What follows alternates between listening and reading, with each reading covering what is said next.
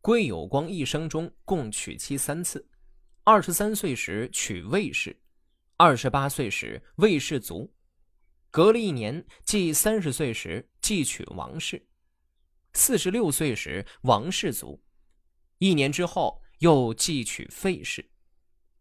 韩花是随原配魏氏嫁到归家的婢女，出来时只有十岁，五年之后因为魏氏病逝。他的身份有所变化，由丫鬟变成了妾，与归有光一起共同生活，直至十九岁时逝世。他先是为归有光生了一个女儿如兰，但如兰没满周岁就夭折了。接着又生一女，复又夭折。这篇文章便是这位命途多舛的归有光发妻的丫鬟韩花。归有光的发妻魏氏是名儒魏孝的侄女，也是归有光的师妹。当她嫁给归有光的时候，归家已经没落，穷困潦倒。但是魏氏却从不在意。魏氏的到来给归有光带来了一生中难得的幸福时光，那是初恋般甜蜜的感觉。妻子回娘家时，跟家中姐妹时时谈起的不是生活的困窘。而是丈夫读书的格子向己轩。日子苦，便从中作乐；爱一个人，便甘心陪你吃苦。魏氏不以生活的艰辛为苦，还时时勉励归有光。在婚姻都是父母之命、媒妁之言的时代，娶一个三从四德、相敬如宾的妻子并不难，难的却是心灵相通的知己。魏如人不但德才兼备，与归有光珠联璧合，更重要的是，他们琴瑟如鸣，心意相通。只可惜好景不长，两人在一起仅仅六年，魏氏便去世了。这对于归有光而言，无疑是个巨大的打击。妻子死后，他就让丫鬟韩花成了小妾，又接连娶了两任。但原配在他心中的地位是一般人比不了的。后来韩花也死了，他写下了这篇文章。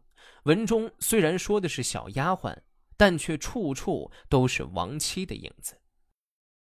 婢女名韩花，是我妻魏如人的陪嫁丫鬟，死于嘉靖十六年五月四日，葬在土山之上。她没有能侍奉我到底，这是命啊！韩花当初陪嫁来我家时，年方十岁，两个环形发髻低垂着，一条深绿色的布裙长可拖地。一天，天气很冷，家中正在烧火煮荸荠。韩花将已煮熟的荸荠一个个削好皮，盛在小瓦盆中，已盛满了。我刚从外面进屋取来就吃，韩花立即拿开不给我。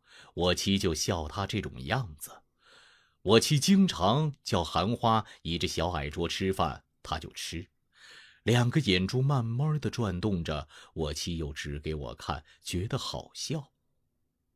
回想当时，一晃已经十年了，哎，真可悲呀。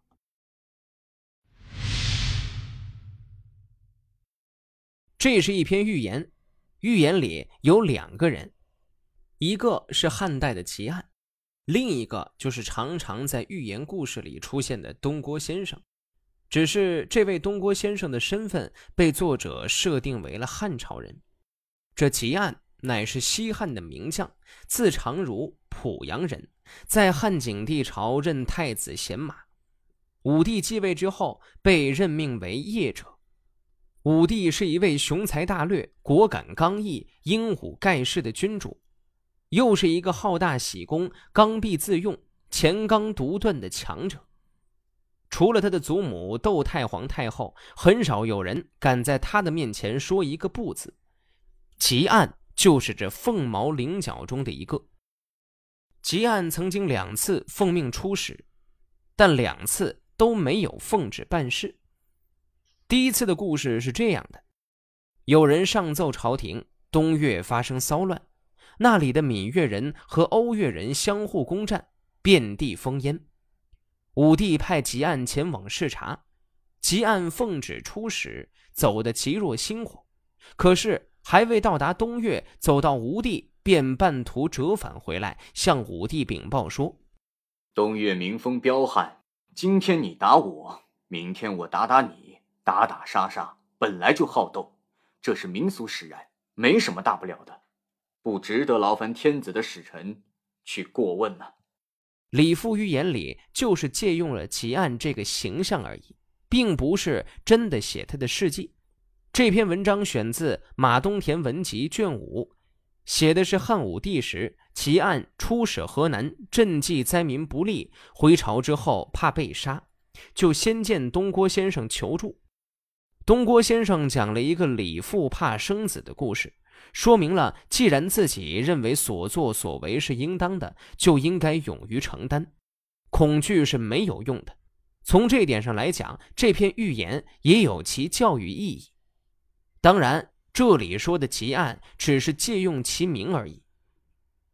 借用奇案来表达一人做事一人当的道理。汉武帝时候，吉案出使河南，假传皇帝的诏令，开仓发粮。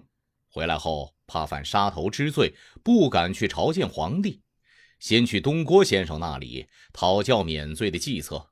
先生说道：“我是一个乡下佬，不懂得诏令是什么东西，也不懂得假传诏令该当何罪，因此没有什么可以告诉你的。这样吧，举一件我乡里的事情告诉你。我们乡里有一个妇人，没有出嫁的时候。”帮着姑婶做点家里的杂事，空下来常偷听他们的谈话，听到他们谈些男女同房的事，耳朵一字不漏，心里不免也舒畅向往。但是，听到他们谈到生孩子的艰苦，不免又不高兴，不愿听下去。私下同婢女说：“姑姑婶婶知道我偷听，故意骗骗我。世界上真有生孩子那么苦吗？”不久。出嫁给同乡里一个青年，身体虚弱，好像连衣服也经不起，羽毛也举不动，只剩一口气儿。同他结婚好几年，没有能够怀孕。这位妇人既然没有经过生育的苦，越发以为以前姑姑婶婶的话是错的了。过不了多久，这个体弱的青年死了，妇人去了大城市，再嫁给一个美少年，心里很满意，不到一年就怀孕了。到快要分娩的前夕，觉得肚子隐隐发痛，心里害怕。忽然想起当年听到的话，便跑去市场、店铺地方，一个一个去请教生过孩子的妇女们，请他们教他免去生育孩子的办法。